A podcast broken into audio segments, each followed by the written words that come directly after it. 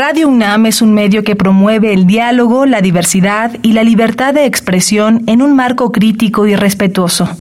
Los comentarios expresados a lo largo de su programación reflejan la opinión de quien los emite, mas no de la radiodifusora. ¿Qué podemos hacer hoy por el planeta? No imprimas textos o documentos que puedes cargar y presentar digitalmente. Poco a poco podemos disminuir nuestro uso de papel y nuestra generación de basura. Echemos mano de la tecnología para cuidar el ambiente. Habitare Hola, ¿cómo están? Bienvenidas, bienvenidos a Habitare, Agenda Ambiental Inaplazable. Me da mucho gusto saludarles. Yo soy Mariana Vega y como cada semana me encuentro muy emocionada y sobre todo pues con el gusto de poder aprender en este espacio al lado de la doctora Clementina Equiva. ¿Tú cómo estás hoy, Clemente? Muy bien, Mariana. Como siempre, con mucho gusto, aquí pues con un nuevo tema que yo creo que todos nos preguntamos, a ver, esto de la transición energética, cómo va a pasar, qué tan complicado es. Y un punto clave es la justicia, eh, la justicia que debe estar asociada a esta transición energética. Entonces, para platicar de este tema, tenemos el gusto de tener con nosotros a Ana Tamborrell y a Rafael Fonseca, que nos acompañan de Iniciativa Climática de México. Bienvenidos ambos. Hola Clementina, Mariana, muchas gracias por invitarnos. Con muchísimo gusto de platicar con ustedes y su audiencia. Hola, ¿qué tal? Un gusto. Muchas gracias por esta invitación. Mm, pues muchas gracias a ustedes por acompañarnos en este gran tema que quédense, vamos a estar platicando acerca de la transición energética justa. Esto es Habitare, Agenda Ambiental Inaplazable. ¡Empezamos! El Instituto de Ecología de la UNAM y Radio UNAM presentan Toma segundos destruir lo que ha crecido en años. Toma horas devastar lo que se ha formado en siglos. Tomar acciones para rescatar nuestro ambiente solo requiere un cambio de conciencia. Habitare. Agenda ambiental inaplazable. Ciencia, acciones y reacciones para rescatar nuestro planeta. Nuestra, casa. Qué gusto que continúen con nosotras, con nosotros en este habitar en donde el tema es la transición energética justa. Y bueno, yo, Clemen, me voy a regresar un poquito mucho a estas nociones muy básicas que nos dan en la escuela al hablar de energía, porque es necesaria ya básicamente para cada aspecto de nuestras vidas y hace mucho justo se nos hablaba de estas energías renovables, de no renovables, que se basan básicamente en los elementos que hay disponibles en nuestro planeta. Pero justo, eh, pues durante mucho tiempo ha habido algunos problemas que se crean por abusar de algunas y que ahorita ya la noción se va cambiando hacia que este o esta obtención de energía pues sea de una manera justa para todas y todos. Y sí, claro, y ahora un poco es el reto de cambiar de estas energías que ahorita Ana, eh, no, no lo dije antes, estudió relaciones internacionales en el ITAM, nos va a decir un poquito ¿Qué, ¿Qué es esto de pues energía? ¿Cuáles son las energías renovables? ¿Cuáles son las energías tradicionales para ponernos en este contexto y abrir boca, como dicen? Claro que sí, Clementina, muchas gracias. Primero me gustaría que empezáramos a pensando por qué nos importa pasar a hacer una transición energética. Y esto es porque el cambio, esto es por el cambio climático. Que todas y todos hoy en día hemos escuchado algo del cambio climático, es que se está calentando el planeta. Y a mí me gusta hacer una comparación un tanto burda, pero que todos entendemos muy bien. Y es como si tuviéramos fiebre, como si tuviéramos calentura y trajéramos una chamarra. Y cada vez nos estamos poniendo más capas de esa chamarra y le estamos haciendo más gruesa la chamarra y seguimos teniendo fiebre y pues no puede salir este calor que estamos generando en nuestro cuerpo. Entonces como si nuestro cuerpo fuera este mundo que está como pues generando calor y no lo estamos dejando salir. Y ahora esas capas de chamarra se están construyendo por gases, los famosos gases de efecto invernadero. Estos gases salen cuando quemamos lo que llamamos combustibles fósiles. ¿Y qué es eso? Es el petróleo, es el gas, es el carbón, es el combustóleo y distintos pues derivados, ¿no? De, del, petróleo y de estas eh, cosas que solemos sacar de la tierra. Y regresando a, los temas de energía, tradicionalmente hemos quemado estos combustibles, este carbón, este petróleo, este gas, para generar electricidad. Nosotros ubicamos que quemamos estas cosas para que funcionen los coches también, quizás quemamos también gas, leña, carbón para calentar eh, nuestra comida, pero para que se prendan los focos en nuestra casa y podamos enchufar todo lo que utilizamos, esto se está quemando también en grandes centrales eléctricas y estas centrales eléctricas pues ya ponen a funcionar turbinas y todo que a través de los cables nos traen la electricidad a nuestras casas. Y el problema es que el quemar esas fuentes fósiles está pues liberando estas gases que entonces están agregándonos capas y chamarras al cuerpo con fiebre, ¿no? Y entonces necesitamos pensar en cómo generamos electricidad, cómo generamos energía, cómo nos movemos, cómo prendemos nuestros focos sin generar estos gases. Una de esas opciones, y la que se nos ha presentado, es utilizar fuentes de energía renovables. Las fuentes de energía renovables más eh, populares y además que están allá afuera más accesibles son el sol y el viento. Hoy la tecnología nos ha permitido que podamos absorber, por así decirlo, los rayos del sol y transformarlos en electricidad. Y lo mismo con el viento, podemos aprovechar que el viento mueve también turbinas, igual que lo hace el calor, y eso también transformarlo en electricidad. Y entonces poder generar electricidad con estas fuentes nos permitiría tener la energía que, necesitamos sin estarle echando más gases a, a la atmósfera y sin engrosar nuestra chamar. Claro, que aparte este, esta situación de la cual comentas, pues ha pasado ya en millones, millones de años, bueno, en cientos de años, y me gustaría que nos cuentes un poco, Rafael, de cuál es la situación en México, es decir, qué problemas ha causado nuestra obtención de energía de esta manera y por qué es entonces necesario pensar en una transformación, en esta transición. Me gusta la palabra transformación, de hecho es algo de lo que hemos estado hablando, de si tenemos que quedarnos en solo la transición o hablamos de transformación, porque implica muchos cambios en eh, el modelo económico, en el modelo social y cómo nos relacionamos con la energía, pero bueno, luego podemos hablar de eso un poco más. Y sobre, me gustó mucho el, la analogía del cuerpo de, de Ana, de cómo te vas poniendo chamarras. Y me recuerda mucho a la parte de otra analogía en torno al incremento de la temperatura del planeta.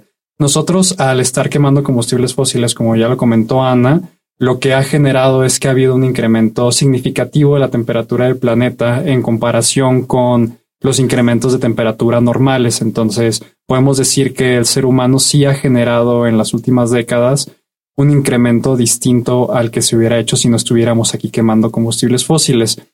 Y no sé si es, es común el concepto, pero se, se dice que para evitar los mayores impactos del cambio climático hay que limitar ese incremento a menos de 1.5 grados centígrados o de 2 grados centígrados ya en un caso más extremo. Pero la gente dirá, pues es que un grado, dos grados, pues qué tanto es, pues ahorita estamos a 28 grados, 30 grados, pues está bien, pues solamente me destapo una soda nueva, una cerveza, lo que sea que quieran tomar y ya me refresco, ¿no? Pero no es así. Y la analogía del cuerpo, vuelvo a lo que mencionó Ana, es, es como cuando tenemos fiebre. Eh, nosotros estamos a una temperatura e incrementenle a ese cuerpo un grado, dos grados, y pues quien de aquí ha tenido 39 grados, 40 grados de fiebre, pues es insoportable, ¿no? Eh, después de un umbral llega a ser pues riesgoso inclusive para la vida misma. Y lo mismo pasa con el planeta. El planeta es como ese cuerpo que si se calienta de más uno, dos, tres grados, muchos sistemas ecológicos comienzan a colapsar y ese cuerpo deja de funcionar como se debe. Entonces por eso tenemos un reto muy urgente de transitar de quemar combustibles fósiles en la generación de energía eléctrica a unas fuentes más limpias. Y estar bien conscientes eh, de tener esa pregunta, ¿de dónde viene nuestra energía? ¿No? ¿Cuáles son esas externalidades que causan? Porque no solamente es un tema de cambio climático, también es un tema de salud. Las centrales termoeléctricas en donde se queman estos combustibles fósiles, además de generar gases de efecto invernadero, también generan otros compuestos que dañan a la salud, que generan enfermedades degenerativas, que generan cáncer, que generan enfermedades pulmonares y que las poblaciones que viven alrededor de estas centrales pues son muy afectadas y que agradecerían, claro, que dejaran de quemarse y que fueran sustituidas por unas que no generaran eh, ninguna emisión. Entonces tenemos ese reto. ¿Cómo lo hacemos para sustituir las fuentes las fuentes fósiles de manera rápida, acelerada y a la vez hacerlo de una manera justa en donde podamos incluir a las personas, donde podamos ver cuáles son los mejores lugares, los mejores territorios en donde se pueda hacer esto de una manera eh, más equitativa. Claro. Y bueno, muchas gracias Rafael, que lo omití al, principio. Rafael, quien nos acompaña de Iniciativa Climática de México, es sociólogo. Y bueno, una, una pregunta que yo creo que, bueno, por lo menos yo me la hago a mí misma, ¿qué significa esta transición energética? Porque se dice mucho en los medios, a lo mejor en, en eh, los periódicos, en las noticias, ¿no? Están impulsando la transición energética, pero ¿qué significa para el ciudadano de a pie? ¿No? Ya entendemos que el gobierno tiene que meterle un poquito de, de lana a cambiar estas tecnologías, pero ¿qué significa y qué tenemos o qué podemos hacer alguien como Mariana y como yo? ¿no? Y como ustedes.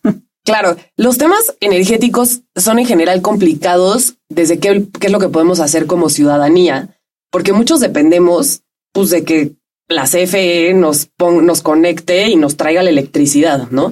Entonces, si hay ciertos temas que el principal poder de acción está en los grandes tomadores de decisión, pues sobre todo gubernamentales, ¿no?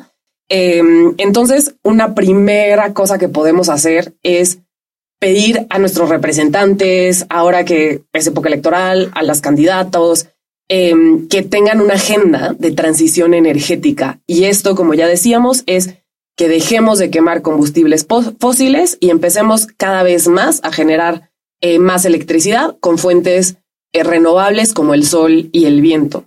Hay otra, otro espacio de oportunidad que también nos presentan las renovables, que es lo que llaman generación distribuida. Esto es, y seguro también muchas y muchos han visto, como en algunos techos ya empieza la gente a poner paneles solares. Mm. Ahora, los paneles solares son, han ido bajando muchísimo de precio, pero siguen siendo una cosa cara. Y la mayoría de los mexicanos tenemos un subsidio, esto es que el gobierno nos el gobierno absorbe parte del costo de nuestra electricidad, de nuestra luz, y entonces no estamos en realidad pagando completo lo que cuesta la generación de esa electricidad, de esa luz. Pero hay esquemas y sobre todo niveles de, consumidores eléctricos, niveles de, de casas de según cuánto consuman, que pierden ya, digamos, se pasan de, de la tarifa subsidiada y entonces pasan a tarifas de más alto consumo, Mucha gente lo puede ver ahí en su recibo de, la luz y si uno se fija, uno está en distintas tarifas, entonces tenemos distintos niveles de subsidio. Quienes ya están en la tarifa de alto consumo, les conviene así económicamente poner paneles solares y el ir pagando tu panel solar va siendo más barato que pagar tu electricidad, porque al final el sol y el viento como tal pues son gratis. Entonces, lo que pasa con estas tecnologías es que, pues, obviamente es caro poner el panel, es caro poner el, los estos que parecen ventiladores que se llaman aerogeneradores, son caros, pero después no te va costando cada como que cada unidad extra de tu energía no te cuesta. Entonces, a la larga, eso conviene. Entonces, para algunas personas em, que, no, que no tienen este subsidio conviene. Ahora, también hay mecanismos financieros que hemos propuesto desde Iniciativa Climática de México para que el gobierno mismo que le está costando esta electricidad, eh, que está, perdón, que le está costando esta electricidad, pero que también que está, le está costando el subsidio, pueda invertir ese subsidio en el financiamiento a paneles solares para hogares que pues no nos alcanzaría a pagar los paneles por nosotros. ciudadano de pie, claro. Exacto. Entonces, em, estamos desde sociedad civil tratando de impulsar distintos mecanismos y hay partes interesadas por distintos lados, interesados en que podamos de alguna forma también hacer más accesibles las energías renovables, sobre todo los techos solares, para más personas y que entonces podamos estar generando la electricidad en nuestros techos. Claro que no todos tenemos el privilegio de tener un techo porque vivimos en departamentos, como que hay distintos esquemas y realidades, pero, pero sobre todo la, regreso un poquito a la parte como un poco de exigir a las autoridades, a los tomadores y las tomadoras de decisión que hagan algo al respecto de esto y que empecemos después a explorar mecanismos para que nos alcance a pequeñas y medianas empresas y, algunos hogares también eh, obtener este, este tipo de, pues de tecnologías más limpias.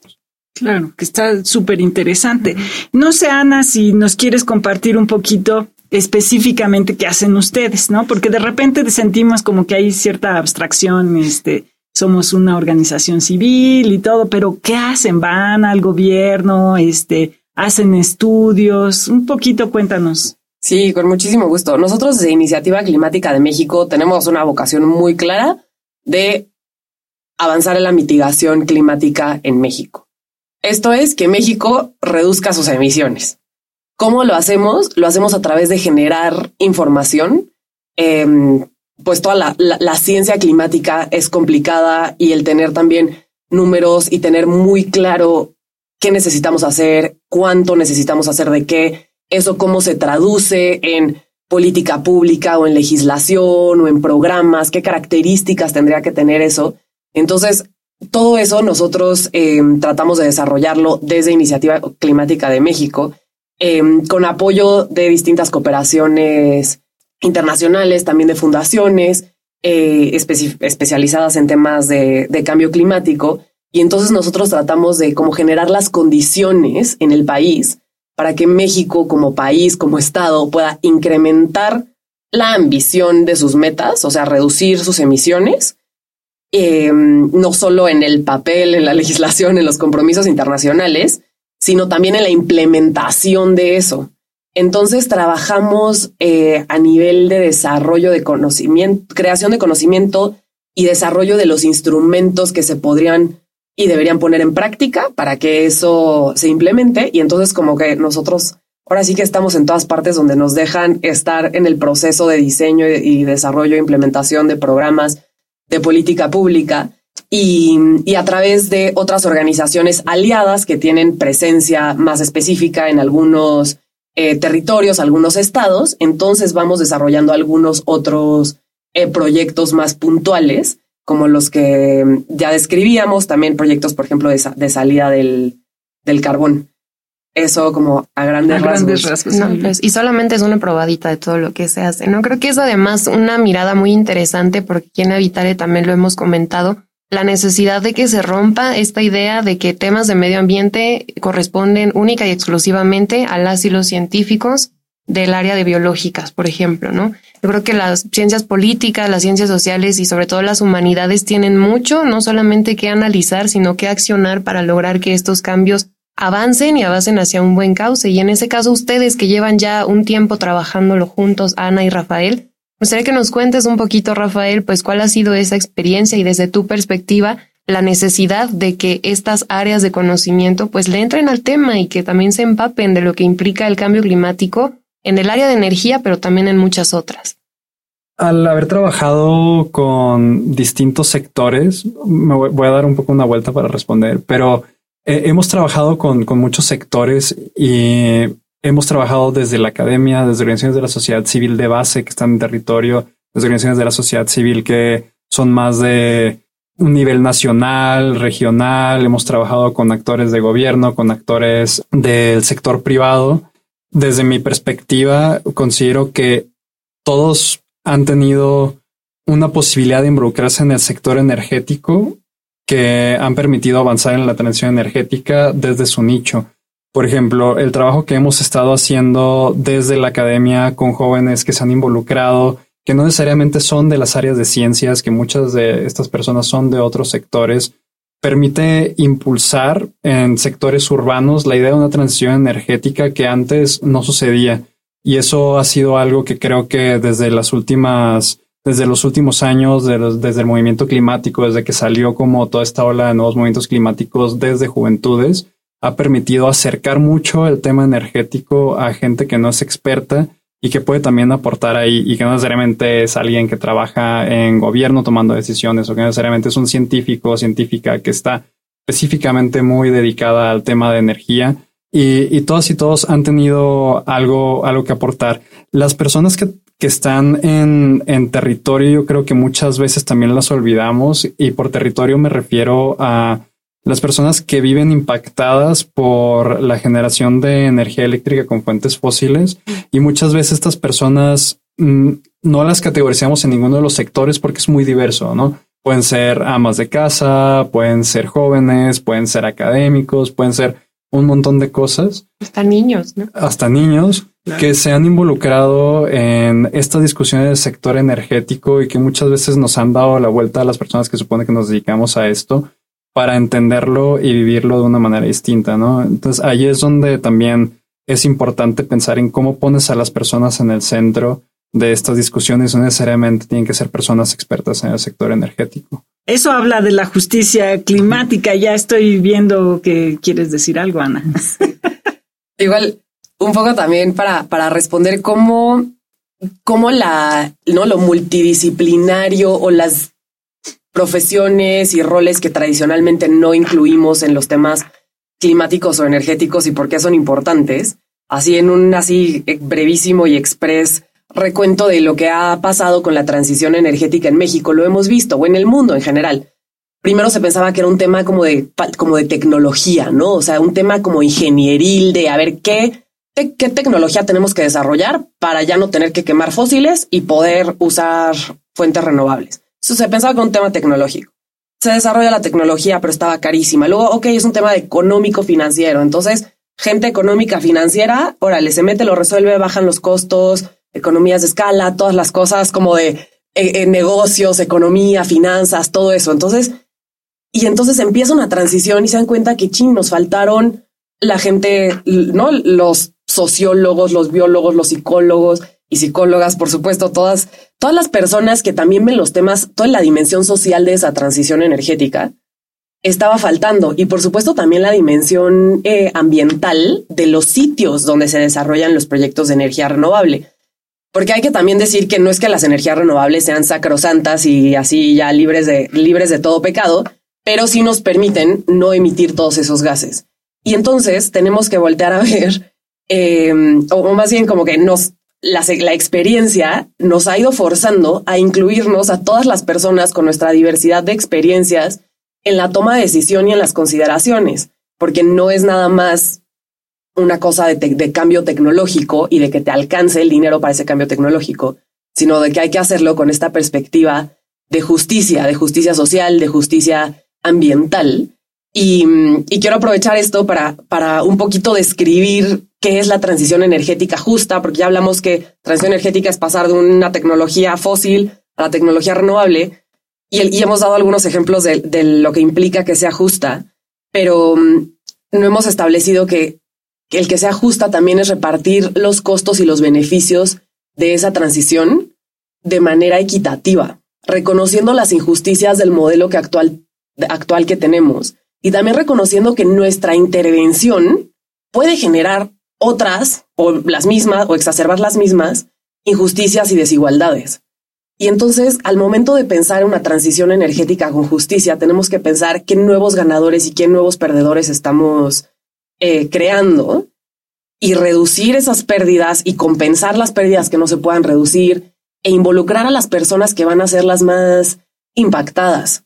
Y lo más claro es las personas que usan y habitan los territorios, los terrenos en donde se desarrollan los proyectos de energía renovable que necesitan un montón de espacio físico, esas son las personas que más voz y voto deben de tener en el desarrollo de los proyectos. Y, y entonces, esa perspectiva es pensar una transición energética justa desde el desarrollo de renovables, pero también hay una perspectiva de justicia en la salida de las fuentes fósiles. México tiene un montón de comunidades, de ciudades que dependen de la industria fósil y no es nada más pensar en las personas trabajadoras y en qué se pueden dedicar en el momento en el que tú ya puedas bajarle el switch a una planta de generación que está quemando combustóleo o que está quemando carbón. También pensamos en la comunidad que rodea y que depende de que tal vez las personas trabajadoras de esa planta después salgan y coman en su restaurante y después le consuman y le compren alguna otra cosa. Entonces, esta perspectiva de justicia también incluye la transición y la transformación de los modos de vida de los sitios que hoy dependen de la industria fósil. Sí, sí, porque al final digo, eh, eh, estaba yo pensando ahorita que decías eso, cuando yo trabajaba en la lacandona, pues el reto era primero llevarles la energía, este, no hubo manera en que pudiera llegar por cable, finalmente llegó por paneles solares pero pues se quedan ahí los paneles solares porque no se les da esto, aquello, ¿no? Entonces, todo eso, ahorita que dices eso de justicia, ¿no? De que hay que estar pendientes de qué es lo que está sucediendo, pues eh, eso implica, en cierta manera, ¿no? Estar, estar eh, con la presencia de eh, que todo implica que se está cambiando, que se les tiene que dar a todos la oportunidad de que la reciban, que no se queden las contaminaciones por ahí, ¿no? un montón de cosas. Que además en estos casos cada cifra cuenta también como una persona y de ahí todos los demás que dependen o que impactan, ¿no? Entonces es algo a considerar. Lamentablemente se nos ha terminado el tiempo de esta Vitare, Clemente. Pues sí, como siempre, y bueno, nos quedamos aquí picados con la conversación. Pues ni modo, Mariana, ¿qué vamos a hacer? Así es, pero les agradecemos muchísimo a Rafael y a Ana por habernos acompañado en este programa y por el trabajo que realizan y que nos han compartido. Muchas gracias. Con mucho gusto, y si podemos compartirles el sitio web de, de Iniciativa Climática de México, es nada más iniciativaclimática.org y ahí podrán ver pues investigaciones, publicaciones, eventos, y están en redes sociales también. También, arroba iniciativa climática. Así es. Muchísimas gracias. No, gracias. Yo me sumo al agradecimiento de Ana para no quitar más tiempo. Un gusto haber estado por acá.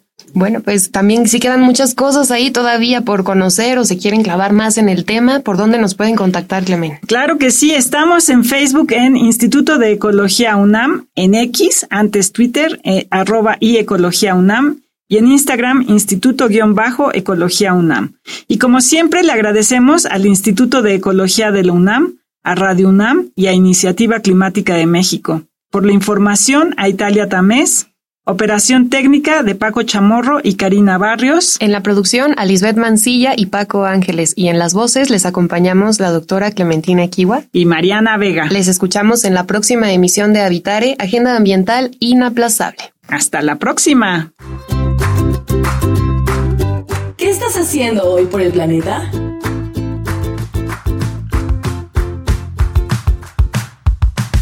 Trato de reutilizar cualquier material para evitar el consumo de más y más plástico, más agua. Camino y uso transporte público para no hacer emisiones con un auto.